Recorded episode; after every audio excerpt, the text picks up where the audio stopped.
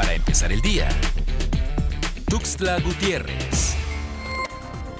El salario mínimo en el país subirá 22% para el 2022. Con este incremento, el salario mínimo quedará en 172.87 pesos, mientras que en la zona libre de la frontera norte, este llegará hasta los 260.34 pesos. Cabe destacar que este incremento no es general, únicamente se aplicará para todos aquellos trabajadores que reciban un mínimo pago por sus servicios, no para aquellos que perciben más de 172.87 pesos por día laboral.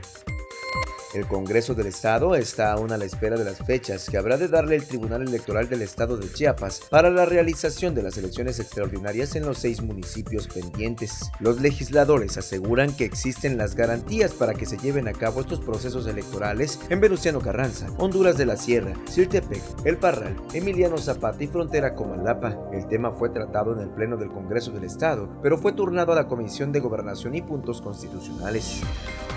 En estas fechas la compra de musgo y heno aumenta debido a la tradición de colocarlos en los nacimientos. Sin embargo, la Comisión Nacional de Áreas Naturales Protegidas ha recomendado no usarlo, ya que el adquirir estos elementos que se encuentran en la naturaleza genera un saqueo en las áreas naturales protegidas, como en la zona de los lagos de Montebello, de donde se extraen grandes cantidades de heno y musgo, además de orquídeas, situación que atenta contra los ecosistemas. La recomendación es que no adquieran estos productos.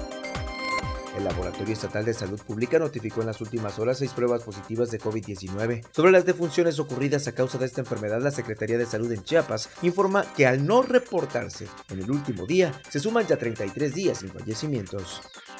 Acuerdo al Instituto Mexicano del Seguro Social, en Chiapas se han logrado vacunar a más de 15.000 mujeres y hombres migrantes. La vacuna que se les ha aplicado es la marca CanSino, debido a que no necesitan por el momento otra dosis de refuerzo. La vacunación en su mayoría se ha aplicado en la estación migratoria del municipio de Tapachula, pero también en los centros del Instituto Nacional de Migración en Tuxtla Gutiérrez. Para empezar el día.